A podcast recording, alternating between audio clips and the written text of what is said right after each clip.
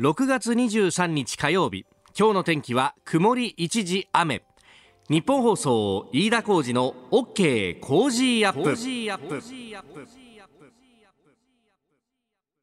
朝6時を過ぎました。おはようございます。ニッポン放送アナウンサーの飯田浩司です。おはようございます。ニッポン放送アナウンサーの新行市佳です。日本放送飯田浩二の OK コージーアップ。この後8時まで生放送ですあのツイッターのね、えー、番組のハッシュタグ、工事1242で、えー、見てますと、タイムラインを見てますと、はい、あの、答えましたよっていうのを、先週あたりからずっといただいてまして、あの、ウェブ上でアンケートを行っております。6月15日から始めまして、まあ、1週間ちょい経ったなという感じなんですけれども、はい、えー、結構たくさんのね、えー、お答えをいただいておりまして、本当にありがとうございます。ああのー、まあ、もちろん日本国内が多いんですけど、海外からもいろいろいただいてて、はい、えー、えーいろんな形で聞いてくださってるなというふうに思います。あの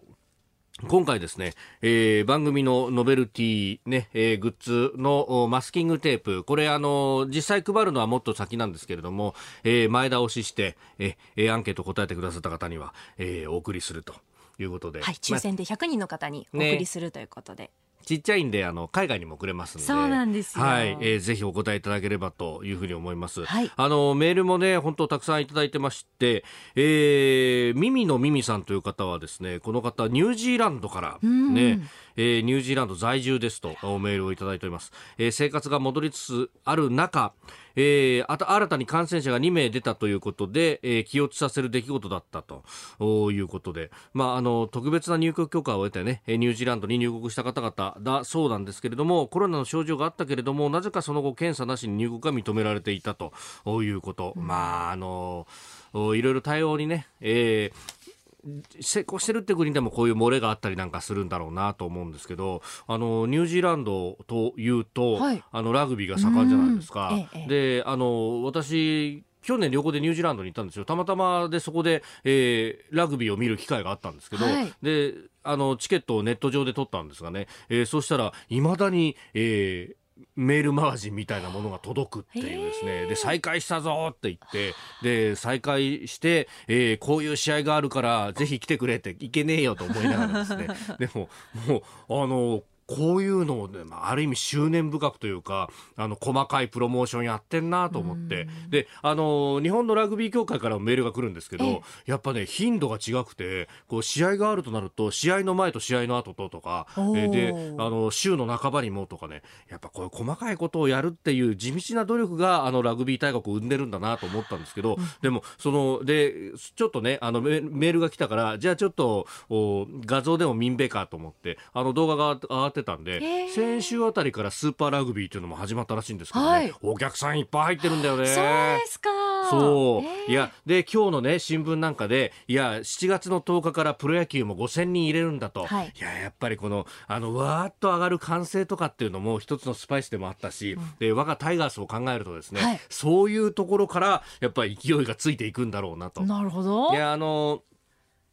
えー、無観客試合で始まったプロ野球ですけれども、まあ、我がタイガースは3連敗を喫したわけなんですが、はい、あの、広島と阪神は、あの、声援で勝ってるところがあるから、今シーズンはもう、あの、敵でもないみたいなことを書くですね、他の球団のファンの方々が確かにツイッターのタイムラインで見かけたんですけれども、はい、7月10日が新たな開幕だと。ええー、もうあの、第2、第3の開幕をですね、信じて、そうですよ。だって、あの、5000人入るじゃないですか。はい、甲子園間違いなく5000人が満員になるわけですよ。一、うん、人10人分の応援、声援をすればですね、はい、えー、それで5万人ということになりますから、そう、ね、えー、5000人の声援が集まって甲子園でどういう応援するか。なるほど。うん、ええー、それも期待しつつですね、はい、とりあえずは、ええー、今日も、ね、えー、巨人は広島とやりますけれども、いろんな工夫をしながらね、えー、声援が、えー、出ると。あの、そのあたりの話をですね、この後、あの、どうやってこの無観客試合を盛り上げるかというあたりは、えー、トレンドアップのところでもですね、えー、各球団、いろんな企画をしてますんで、それも紹介していきたいと思います。さあ、長官各紙スタジオに入ってまいりました。今日は、河井克行容疑者、あこの前ね、法務大臣の金銭の授受についての話というのが、あ読売とそれから産経の一面。えー、で、一方で、えー、日経とですね、それから朝日はスーパーコンピューターについてが一面であります。えー、まず河井克行前法務大臣、えー、現金を提供したとされる94人の中に後援会関係者や地元の有力者陣営関係者が数十人含まれていた。で、えー、現金とポスターを渡すという見出しが読売の一面です、えー、そして産経の一面は買収リスト全報奨関与かと、まあ、あの誰に配るというところに、まあ、あ自ら関わっていたと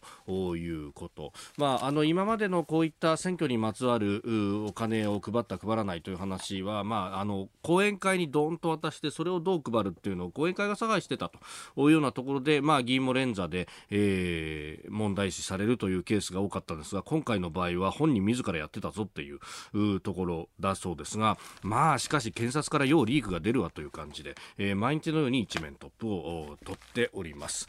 えー、そして、まあ、渡された側はどうなるんだっていうのは本当にずっと疑問なんですけれども、ねえー、渡した側はもちろんこれ問題なんですが渡された側だってしかも違法性を結構こう分かっていながら返さなかったっていう人も いたというようなね、えー、昨日朝日の一面でしたけれども、まあ、その辺っていうのは問題にならないのか、まあ、実情の司法取引だみたいなことをですね法律に詳しい方は言ってましたけれどもいやそれってありなのって話なんですけどね。えー、それから朝日新聞と日経新聞はスパコンの富岳世界一というところを書いております。さっきね、えー、新業アナウンサーもニュースで読んでくれましたけれどもこれなんかえー、朝日新聞が書いてますけれども、えー、中国が富岳の倍の性能で今年デビューさせようとした新型が間に合わなかったこともありナンバーワンの座も転がり込んだというふうに、えー、書いてます。なんでこんなに悔しがってんだろうなっていうのがねまあ朝日らしいっちゃらしいんですけれども、えー、そして、えー、東京新聞は、えー、自粛企業から人手不足企業へ従業員のシェア拡大中。で毎日新聞はあのー、地位協定まあこれ、えー、昨日でですね新しい日米安全保障条約が締結発行から、えー、今日で、えー、60年を迎えるというようなこともありますんで、えー、それに対応して39の知事が地位協定の見直しが必要だというアンケートを取ったというのが一面トップになっております。あなたの声を届けますリスナーズオピニオン。ぜひニュースに対してご意見、えー、感想などお寄せください。今朝のコメンテーターはジャーナリスト有本香里さんです、えー、取り上げるニュースですが、まずは日米安保、今日発行から60年。えー、そして、えー、沖縄の石垣市議会が尖閣のあざな、あざ名の変更案を可決するということがありまして、中国の外務省はこれに抗議をしております。えー、評論家の関慶さんとも電話をつないで掘り下げていきます。えーそれからデジタル化経済財政諮問会議について。そして北朝鮮朝鮮半島情勢についても取り上げます。メールツイッターこちらです。メールアドレスは cozy アットマーク 1242.com アルファベットすべて小文字で COZY で cozy です。 cozy アットマーク 1242.com ファックスは0570-021242 0570-021242ツイッターはハッシュタグコージー1242ハッシュタグコージー1242おはがきでもお待ちしています。郵便番号100-8439日本放放送飯田浩二の OK 工事アップオピニオンの係まで。今週は静岡土産コッコからあのガンダムとコラボした機動戦士ガンダムコッコを毎日5人の方にプレゼントします。いただいたオピニオンこの後ご紹介します。本音のオピニオンお待ちしています。えー、ここが気になるです。今日6月23日は沖縄慰霊の日であります、えー、メールもいただいてますね。ごめんなさい、えー、ラジオネームフラジーさんは福島いわき市の方です、え今日日本人なら決して忘れてはならない沖縄慰霊の日を迎えました。先の大戦で多くの民間人が犠牲になった沖縄戦。未だ米軍基地がアメリカ軍の基地が集中している沖縄。せめて今日だけは沖縄の基地問題を改めて考えることが必要ではないでしょうかと。いただききました、えー、確かにねあの沖縄のその基地負担というところ。まああのいろんな数字があって、えー、米軍基地の7割が集中しているというような報道もあります。まあ確かにその米軍があの専用で使っている基地は7割だし。であの共用の基地も含めても3割弱が、えー、沖縄にあるということ。まあ私もあの基地の町横須賀で育ちましたんでまあそういう意味ではですねまあ基地は身近にあってただやっぱ沖縄の人に伺うとそのお前のところは海軍だろうと。で、えー、沖縄海兵隊なんだとこの違いというのは結構大きいんだと、まあ、その気質の違いとかですね。そういうところもあるんだというようなこともありますんで、えーまあ、その辺もね、えー、含めてこう議論はしていかなければいけないというところであるし、まあ、これだけのね、えー、基地が、あの、集中している、まあ、確かに特に沖縄の中部あの普天間基地なんかは本当あのー沖縄の本島がこうキュッとすぼまっているところのちょうど真ん中にあるんで、えー、開発という面でもネックになってきたというようなね、えー、歴史もある。でそこに対して、えーまあ、日本政府はさまざまお金を出すという形での負担軽減策というのをやってきたけれどもお金じゃ買えないものがあるとか、えー、そういうところもね、えー、含めて、まあ、やる必要があるし一方でその地政学的なことを考えると、えー、ここがあの非常に、まあ、あの要石というような表現をするそうですけれども重要なところでもあるという部分も考えなければいけないしであのイージス・アショアのことなんかもこう響き合ってるんですけれどもこれから先その戦い方が変わってくるというところで果たしてその基地があるというようなあの施設を作るという守り方が果たしていいのかっていうのもこれから先は考えていかなければいけない。あの昨日共同通信があの打ってましたけれども中国はあドローンローンの軍用ドローンのこれ大国になろうとしているという話があります。でその軍用ドローンをあの100機1000機と連ねて、えー、編隊飛行するというようなあの実験もかなりしていると、まあ、そうするとこうね、えー、戦闘機を、まあ、人を訓練してっていうようなことから無人機同士の戦いということになっていくと、まあ、これだけのこう基地とかが必要なのかと別の形の抑止力っていうものもあるのかっていうことも、まあ、これから先は議論していかなきゃならないしそこにじゃああの日本の技術っていうのをどうこう導入するんだというあたり。でそこへ行くとですねあの例えば、えー、官民共同で、えー、研究をしようとしたときに防衛省の研究はもう、まあ、一切受けませんという学術の分野のね、えー、話があったりとかそれってまあ70年75年前の、まあ、先の体制の反省をというところもあるんですが一方で、えー、そうやってあの研究そのものを忌避して、えー、70年75年来たということが、えー、アメリカや中国に対して遅れを取るということにもなっているこの現状というのをどう考えるんだと。それがかえってあの弱いところはじゃあつこうというですね、えー、ことで、えー、抑止が効かない、えー、紛争などを引き起こすことになるんじゃないかという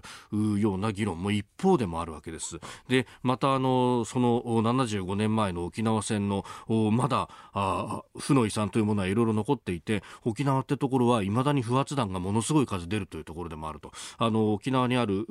第101不発弾処理隊というところに密着して取材したことがあるんですけれども1日で、えー、私が密着した日は6回緊急出動があってであのこの東京況じゃ考えられないんですがもうあらゆる艦砲弾だとか、えー、手榴弾だとかいろんなものがこう出てくる。それもアメリカ軍も日本日本旧日本軍のものもいろいろ出てくると。いま、えー、だにそういったあのリスクと隣り合わせであの宅地開発をするとそこで出てくるというのが結構あるらしいあのそういうこともいまだに残っていると、まあ、私、え、その辺の詳しいことはですねえーえー、反権力は正義ですかという新潮新書からあ書いたあの本でも詳しく書きました。あのご興味ある方ご覧いただければと思うんですけれどもいまだにですね、えー、そういった現状もあるということ、えー、6月23日沖縄慰霊の日、えー、日本で唯一地上戦があった。その記憶というものは、えー、語り継いでいかなければならないと思います。さあ、7時台はコメンテーターの方々とニュースを掘り下げます。えー、今朝はジャーナリスト有本香里さんです。有本さんおはようございます。おはようございます。えー、有本さんは大のジャイアンツファンでもいらっしゃいます。おめでとうございます。ありがとうございます。いや三連勝でもねね。なんか飯田さんがさっきこうちょっと荒れてましたよね。いやもうだって三試合やって。いてる居酒屋の親父みたいな、ね、本当ですよね。三試合やって三点しか取れないですもん。タイガースは。いや巨人はよう打ちますなまた。そうですね。まあでもね今、うん、本当に私はなんかこう今年は開幕できたっていうだけでね。いや確かに本当ね感慨深いですよね。そうですね。え今日もショーアップナイター巨人広島戦こちらもぜひお聞きいただければと思います。飯田浩二です。ここで OK 工事アップからお知らせです。ポッドキャストや YouTube でこのコンテンツをお聞きいただいている皆様。実はこの番組東京のラジオ局日本放送の地上波での生放送番組の再編集版なんです。えそしてこの時期ですが我々ラジオ業界は2ヶ月に1回お調べ週間というのがございまして各局いろいろと頑張っているという1週間でございます。えこの OK 工事アップは平日月火水木金曜日の朝6時から8時までの生放送でございます。地上波でお聞きでなく、まあ、ポッドキャスト YouTube でお聞きの方もですねもしもお手元に V とか R とかそういった会社からのですねお調べの連絡が来てるという方がいらっしゃいましたら皆まで言いませんが一つよろしくよろしくお願いいたします。平日朝6時から8時までの日本放送です。まあ、真面目な話をしますとこの結果で番組の継続が決まったりとかですねしますんで、まあ、これからもこの番組聞きたいなともし片隅でも思ってらっしゃる方がいれば一つご協力をお願いいたします。大事なことですんでもう一回言います。この飯田浩二の OK 工事アップは日本放送で平日朝6時から8時までの放送です。何卒よろしくよろしくお願いいたします。6月23日火曜日時刻は朝7時を過ぎました。改めましておはようございます。日本放送アナウンサーの飯田浩二です。では最初のニュースこちらです。日米安保条約今日で発効から60年。菅官房長官は昨日の記者会見で改定された日米安全保障条約の発効から今日で6月23日で60年を迎えることについて我が国を取り巻く安保環境は大きく変化してきたが日米安保体制は我が国の外交安保の基軸であり続けてきた。今後ともアメリカと緊密に連携し地域や国際社会の平和と繁栄の確保に取り組むと語りました。えー、いわゆる新安保と呼ばれる日米安保の発行から、はいうん、あ今日で60年と、ね、そうなんですね。1960年ですもんね。うん。まあ変無敵と言われたその旧安保から、だいぶその、お日本の、まあ、主張というか、権利とい。うものを認める形での新安保だったわけですが。あのまあ、これについていくつも逸話があると思うんですけれども、はい、やはり相当その、まあ、激しい反安保、え闘争というんですかね、はい、あの国会の周りをデモ隊が取り巻くというような、うんあことの映像がねそういう映像今でも流されることあると思うんですけれども、はい、ただあれになんで反対だったんですかとあそこまで激しくね、ええまあ、当時その安保反対デモに出たと、まあ、学生としてですね、はい、ような方たちに聞くといや実はその安保改定の内容は読んだことなかったというようなですね。そ、ね、まあ、そんな、うん、あの逸話も出てくるんですけれども、まあ、そもそもそのもともとの旧安保の時は、はい。アメリカは日本を防衛するという義務がなかったと。うん義務すらなく、はい、でも一方はでもそうであるにもかかわらずアメリカは日本のどこにでも好きなところに基地を作ることができると。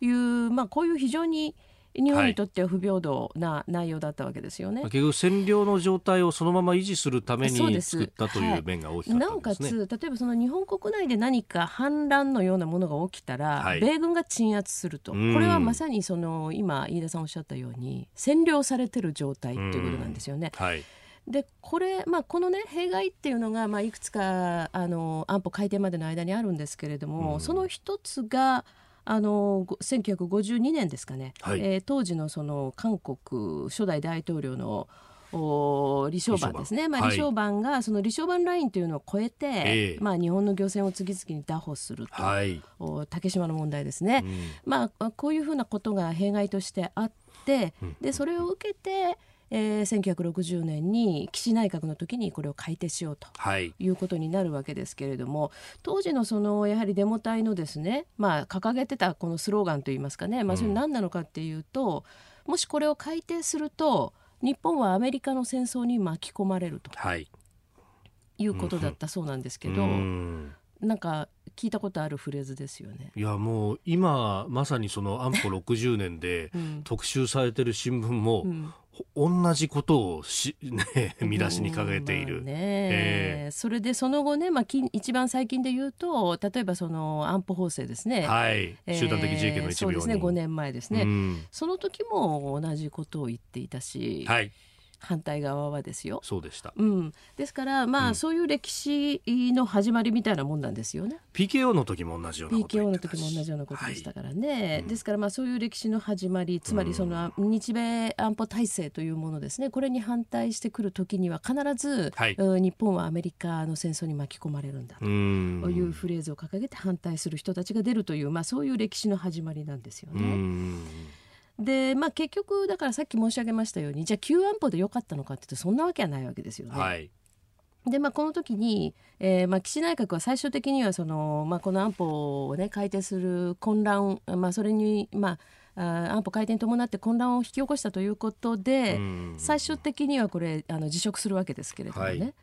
でもその前にそのデモ隊が押し寄せてきて、まあ、当時の岸首相がですねそのもしかするとこのまんまだとデモ隊がなだれ込んできて襲われてしまって、命の危険があるかもしれないと。いうことを、まあ、警察サイドから、はい、その進言されてね。で逃げてくださいと、いうことを言われるんですけれども、まあ、その時その岸首相は、まあ、もしその首相官邸でね、えー、死ぬんだったらこれは男子の本会だと。決して逃げないというふうに言ったという逸話も残っていますしでその時にその岸首相の弟だった佐藤栄作、はい、まあ、後に首相になりますけれども元首相もじゃあ兄さん一緒にここで死のうと言ってブランデーを飲んだっていうような逸話もあってですね。まあそうして今の日米安保体制というのは作られたわけですね。ですから是非はあるけれども、はい、やはりまあ今の状況を見てもこれなしということではちょっとやはり日本の安全保障は考えられないということでしょうね。はい。えー、日米安保今日発行から60年まず取り上げました。おはようニュースネットワーク。取り上げるニュースはこちらです。中国外務省が石垣市議会の尖閣のあざ名変更案可決に抗議。中国外務省の張立憲報道官は昨日沖縄県石垣市の市議会が尖閣諸島のあざ名に尖閣を加える議案を可決したことについて日本政府に抗議したことを明らかにしました。え、石垣市殿城となっているものについてですね、うん、え、市内に同じあざ名の地域があって事務的なミスを防ぐということで、え、石垣市殿城尖閣とい。うふうに変更する議案賛成多数で可決。10月1日から変更ということになっております。はい、まあこれね、えー、名前変えるの何が悪いんだってそうですね、はい、試験の講師ですよね。えー、えー。えー、菅官房長官は会見の中で政府としてコメントすべきじゃないというふうに述べておりますが、えー、ここでですね、はい、中国情勢にも非常に詳しい、えー、評論家の関平さんと電話がつながっております。関根さんおはようございます。おはようございます。関根です。よろしく。お願いします。朝からありがとうございます。えー、この名前の変更についてですね中国から抗議が来ました、うん、率直にどう思われますかこれそうですね、まあ、当然、彼たちは、まああのえー、まあ、抗議することは抗議するんですけども、はい、問題はあの、えー、昨日、まあ、中国の公船まだ4隻ね、はい。えー、おそらく一種の、まあ、そういう抗議の、まあ、行動としてあの日本の領海に、まあ、侵入してきたんです、うん、はい。まあ、それ意味では今、習近平政権は、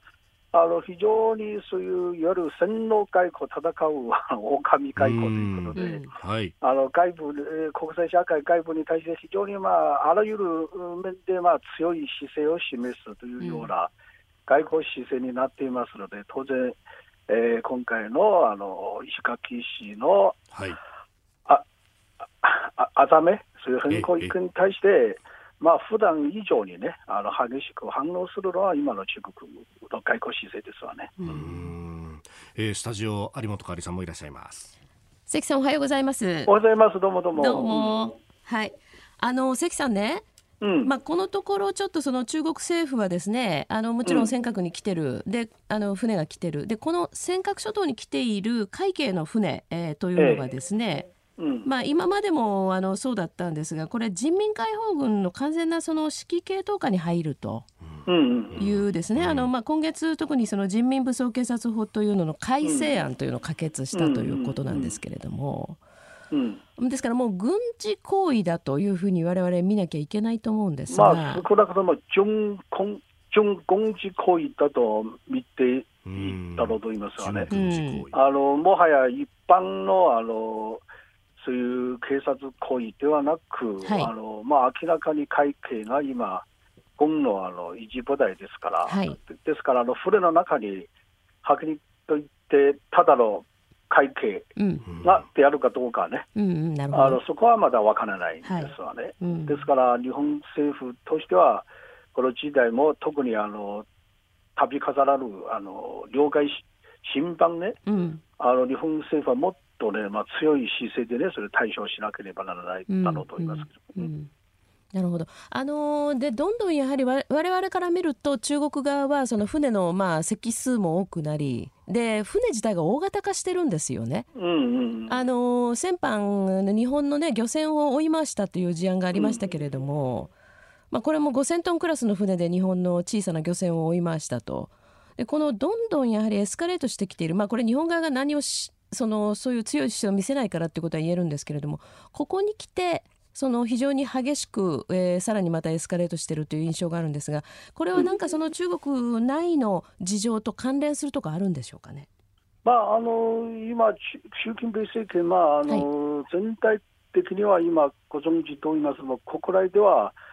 あのいわゆる新型コロナウイルスが必ずしも収束せずにして、北京ではまた大変なことになっていて、はい、失業が拡大して、国内でも、うん、あの習近平国家主席に対する批判の声が結構結構広がってるんですわね。うん、ですから今、習近平政権はむしろ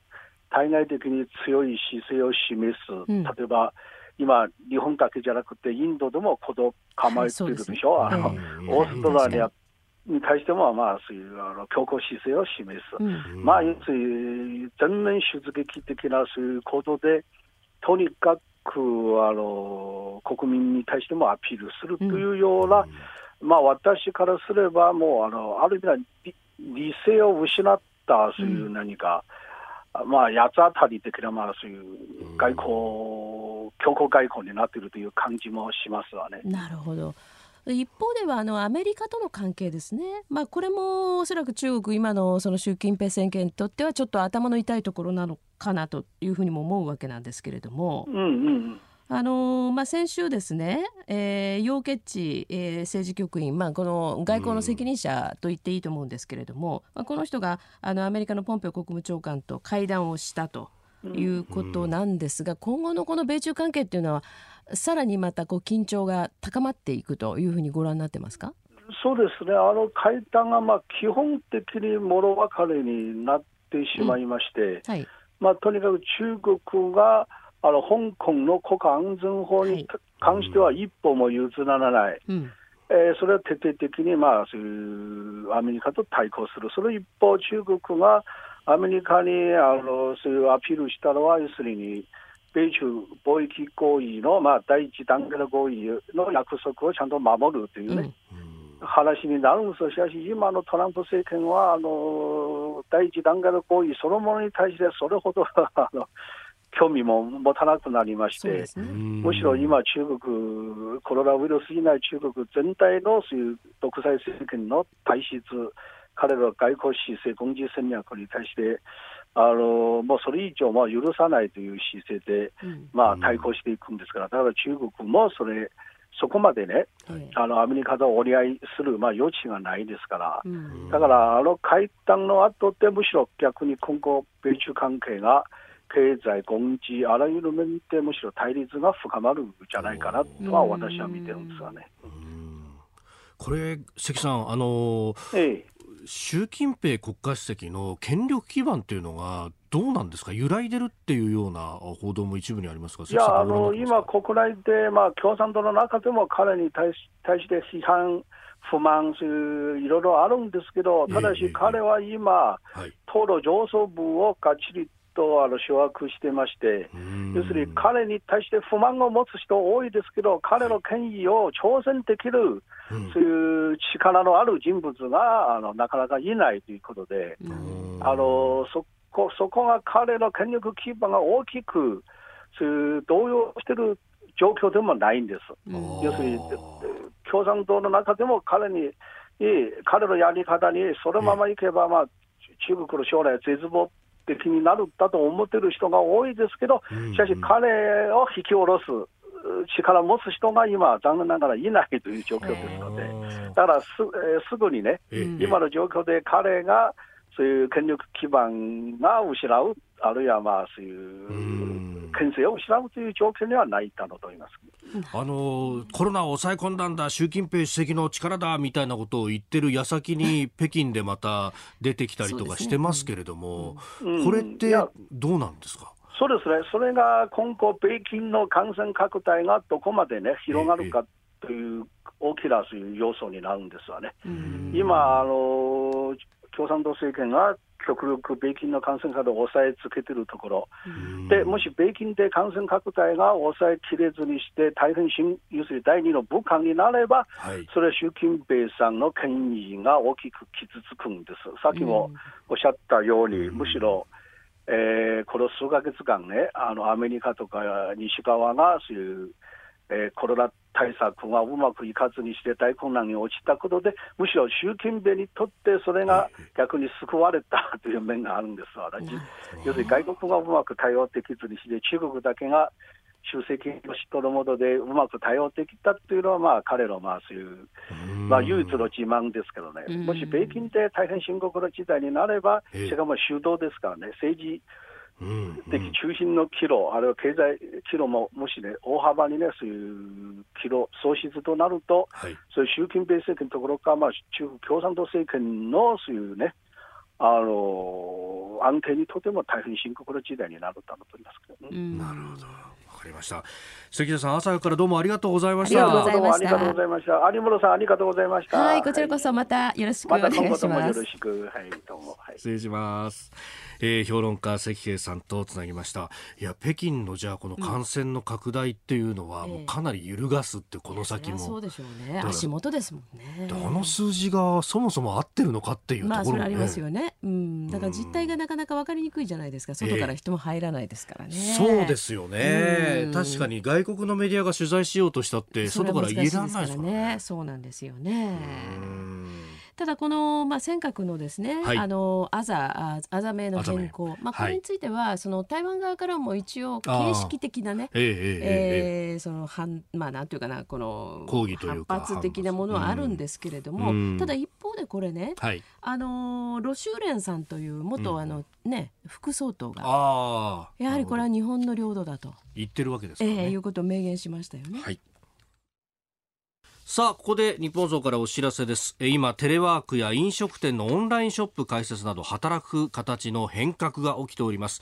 え日本放送ではここ最近で、え企業の皆さんが始めた新しいことを紹介しながらこれからの働き方について議論する特別番組日本放送ホリデースペシャルアフターコロナの新しい働き方を、え7月24日金曜日、えこの日は祝日ですがお昼1時から生放送いたします、えパーソナリティ私飯田が担当いたします。そしてゲストには、えショールーム社長の前田裕二さんをお迎えして新しい時代のビジネスのヒントなどを伺う予定です、ええー、この特別番組では会社やあなたが仕事で始めた新しいことを募集しております、えー、詳しくはこの番組、えー、OK 工事アップのホームページのトップにありますアフターコロナの新しい働き方のバナーにアクセスしてください、えー、専用投稿フォームから入力ができます、えー、私と一緒に新しい働き方あ語っていきましょう。あなたが始めたチャレンジお待ちしております。続いて教えてニュースキーワードです。デジタル化。政府は昨日経済財政諮問会議を開き来月取りまとめる経済財政運営のと改革の基本方針いわゆる骨太の方針の骨子案を示しました、えー、この中で新型コロナの対応で行政のデジタル化の遅れや、え、テレワークの普及に向けたオンライン環境の整備などの課題が指摘されていることを踏まえデジタル化への集中的な投資を行う考えを示しております。まあ、テレワークとかね、うん、えー、まあ、どうやるんだみたいな効率が落ちたみたいな あの記事もありましたけれども、えー、えー、より投資をしていくっていうことだそうです。うん、これダウンロードされました？ああ、えっと、ココアというあれですね、はい、接種確認アプリ、ええ、メールも来てるんですよ。安脇さん、川崎市中原区の方。気になってるんですが、問題ないかもしれませんけど、この手のアプリのダウンロードって抵抗あるんですよね。あの、個人情報を取るとか、うん、そういうような話にはならないということを、まあ、言ってますけれども、まあ、ダウンロードなかなかね、えーまあ、でも200万ぐらいはすでにそうですね。ダウンロードされてるようです。けれどもね、はい、なんか結構政府も張り切ってはいますけれども、うん、あ今326万だそうですね、うん、まあもうちょっといい手があったんじゃないのなんておっしゃってる方もいらっしゃるようでね。ただその行政そのもののデジタル化ってことになると、はい、このアプリのあ、まあ、レベルじゃないわけですよね、だからまあ私はねあの、はい、今回いろんな問題点が明らかになったじゃないですか、えー、例えばその給付金配ると言ったって、はい皆さんのところはもう来た？給付金。給付金あの一律10万円のですよね、えー、あれはまだ来てないと思います、ね、あれも超アナログなやり方をしてますもんね。いやそうなんですよね。ですからまあこれはそのマイナンバーマイナンバーカードそのものをあの、はい、きちんとね皆さんが取得してっていうところから始まるわけですけれども。でもそのマイナンバーのシステムも、はい、きちんと必要なことをそのまあ行政が把握してですね、えーはいその上で対応する、まあ、仕様になってるのかなという疑問がいろいろありますよね、うん、ですからこれはちょっとやはり諸外国の事例をですねよく研究していただいて、はい、そしてその日本の場合ね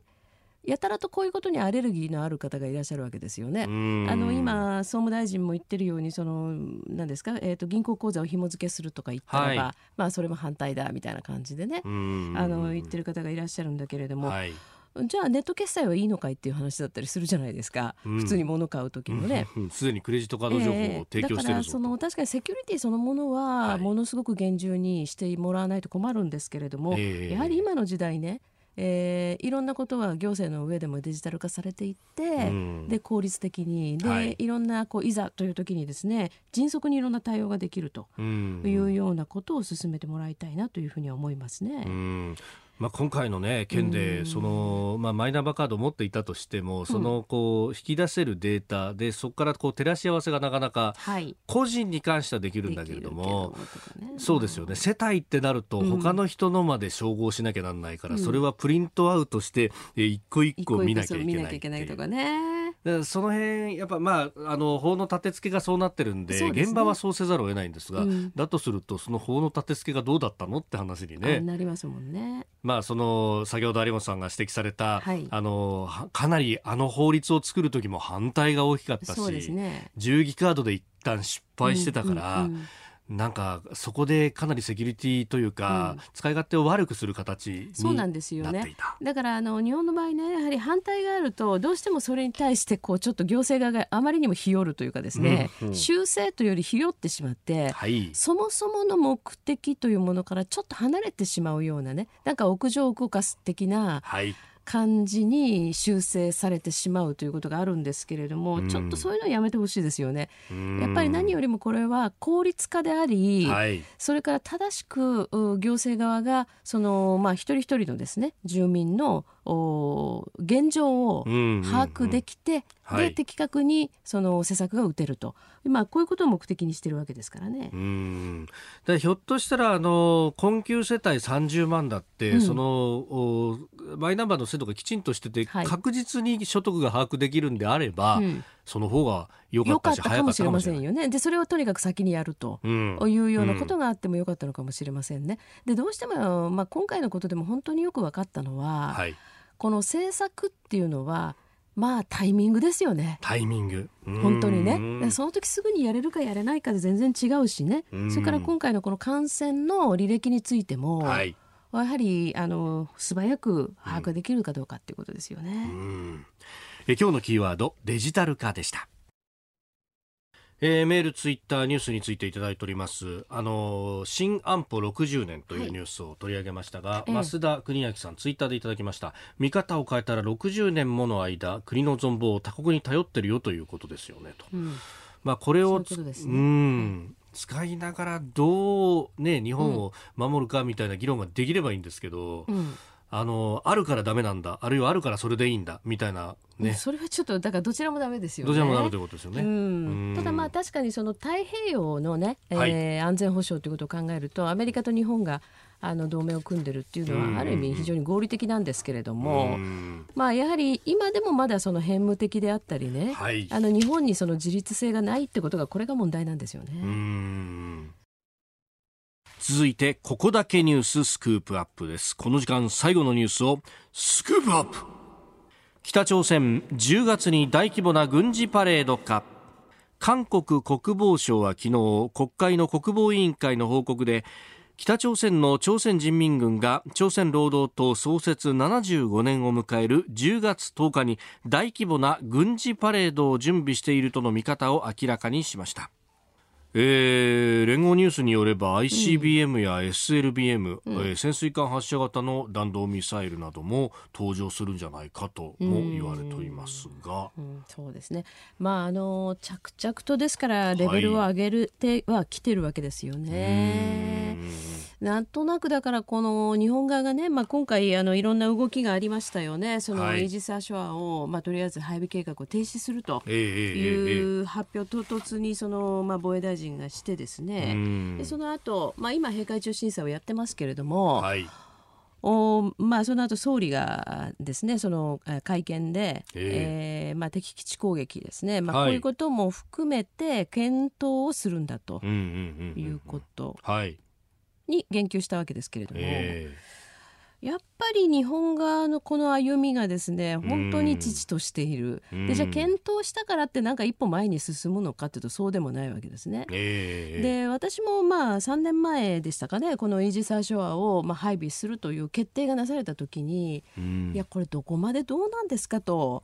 やっぱりその抑止の原理というかですね、はい、まあ、こちらがあもちろん向こうが何らかのアクションを起こした時にっていうことですけれども、はい、やはり敵のミサイル基地を叩くというようなことをね、まあ、憲法上は可能だというふうに、あの政府はずっと言ってきてるわけですからそうですね、あそこに歩を進めるしかないでしょと。いうことを言ってたんだけれども、でも当時、まあ、そうは言うものの今とりあえずその、まあ、専守防衛というですね日本の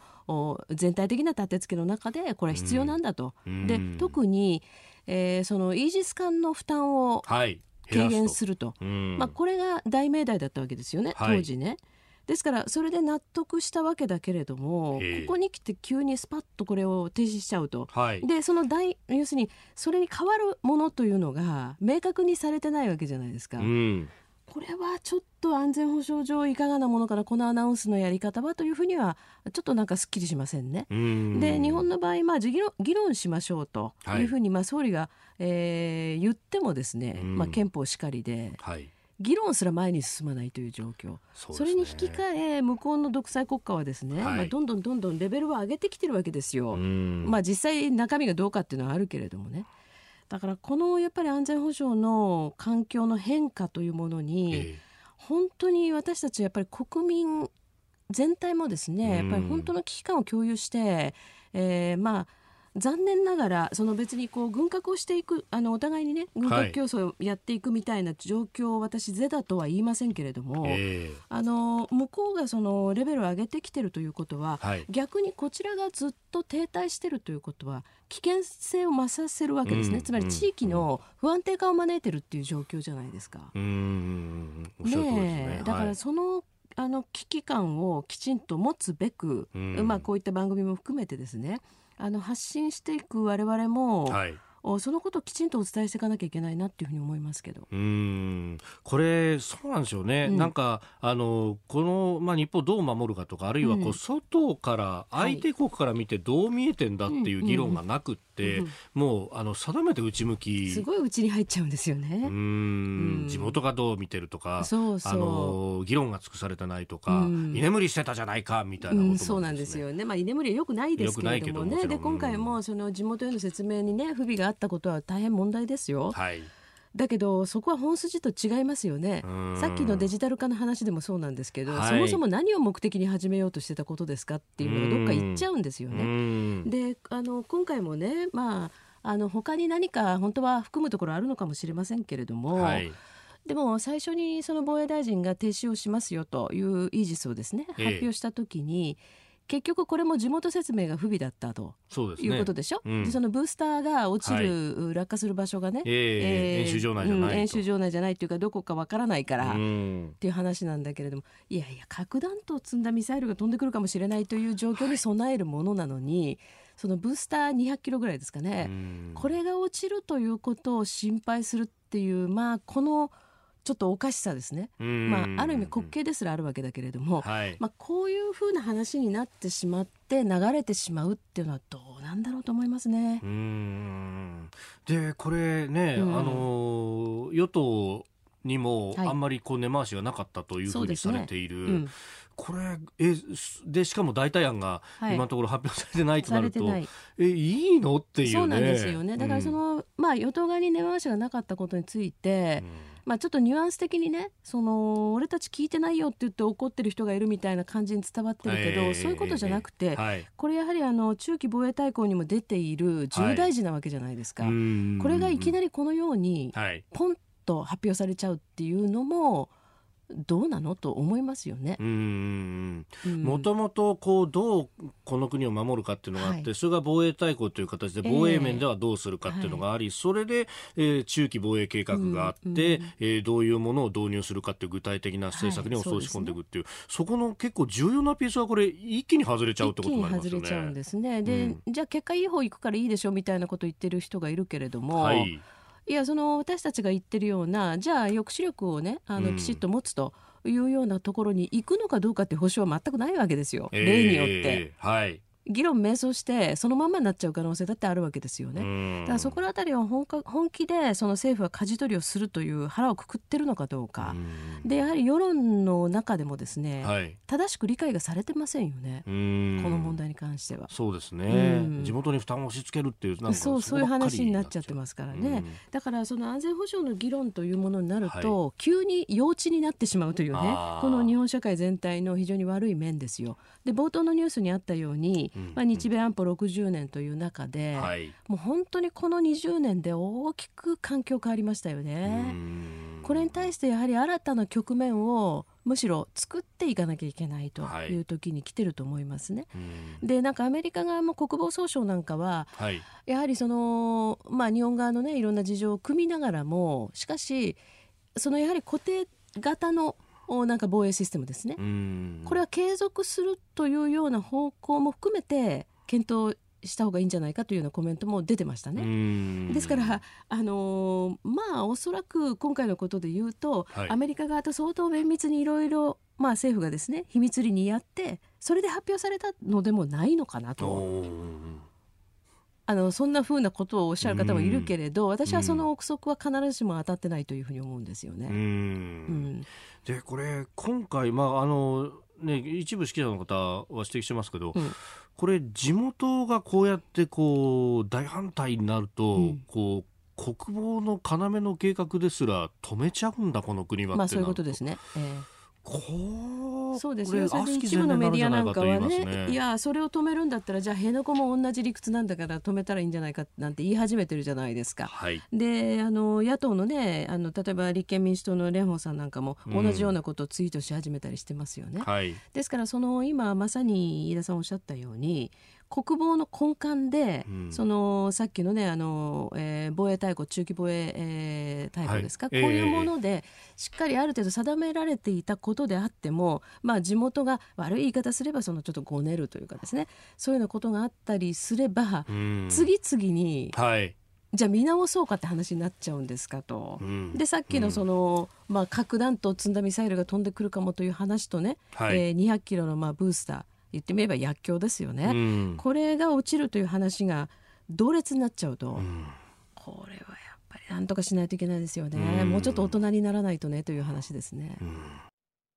あなたの声を届けますリスナーズオピニオンえー、ニュースについてもいろいろいただいてますがあの先ほどおはようニュースネットワークのゾーンで、えー、評論家の関平さんともつなぎまして、まあ、尖閣のお話いただきました、えー、江戸川区の美奈子さんです。メールでいただきました。中国外務省の抗議には、えー、日本の外務省が反論すればいいと思います、うん、えー、それにしても菅官房長官が政府としてコメントすべきではないと言ったようですが、えー、国として誰かに言わせないと文句言われるままじゃないかと。本当そう思いますね私も、うん、コメントすべきじゃないとまあこれ行政の手続き論としてはそうなのかもしれないですけどそうそう、あざね、えー、ああのあざめの変更だからってことでしょ、うん、でもそうじゃないってことは、うんうんうん、石垣の市議会のやり取り見てたってわかるじゃないですか、うん、ねだからそれをそういうふうに政府が言ってしまうというのはちょっといかがなものかなと私も思いますね、えー、うん、まああの関谷さんも言ってました。戦う狼戦狼外交と言ってましたけど、まさにそのお口火を切ったというか、モデルケースなのが、はい、そのあの外務省で抗議をしてるあの報道官ですもんね、ね上位権というね。ねあれ威勢のいいこと言ったら出世しちゃったって人ですもんね。本当ですよね。であの人なんか結構デタラメもいろいろ言ってますよね。うんうんうん、ねあの新型コロナの時もね、これは米軍がもたらしたとか、えー、でツイート消したりとかね、はい、してる人ですよね。日本で外部報道官が同じこと言ったら大問題になりますよ本当にね。ただこの石垣のねあのまあ市長も市議会もですけれども、はい、本当によくやってくださったと思いますよね。これね、うん、そういうこういろんな圧力だとか、はい、ハレーションもあるだろうに、はい、やりきったっていうのは、ね、やりきったのはすごいですよね。それとまあ石垣のねあの方たちは本当にずっとこの危機感を持ってらっしゃるし、はい、で今またえっ、ー、とつい先だっても2隻ですかね、漁船が出港しましたよね。えーえー、これも一時期はずいぶん水産庁がね止めてたようですけれども、今はその海保に守られながら、うん、まあ漁業活動するということですから、まあこういったその船で出て行かれる方々もですね、まあ、本当にお気をつけてと思いますけど、うん、まあ、そういう勇気ある、まあ、日常にですね、はい、本当に敬意を表したいと思いますね同じ国民として。はい。えー、たくさんのメールツイッターいただきました。どうも。ありがとうございました。ポッドキャスト YouTube でお聞きいただきありがとうございましたこの飯田浩司の OK 工事アップは東京有楽町の日本放送で月曜から金曜朝6時から8時まで生放送でお送りしています。生放送を聞き逃したあなたぜひラジコのタイムフリーサービスで新型コロナウイルスに関しての最新情報ニュースやスポーツエンタメなどをぜひチェックしてください。さらにこの番組では公式ツイッターでも最新情報を配信中。スタジオで撮影した写真などもアップしています。そしてもう一つ私飯田浩司夕刊富士で毎週火曜日に飯田浩司の「そこまで言うか」を連載しております。こちらもぜひチェックしてください。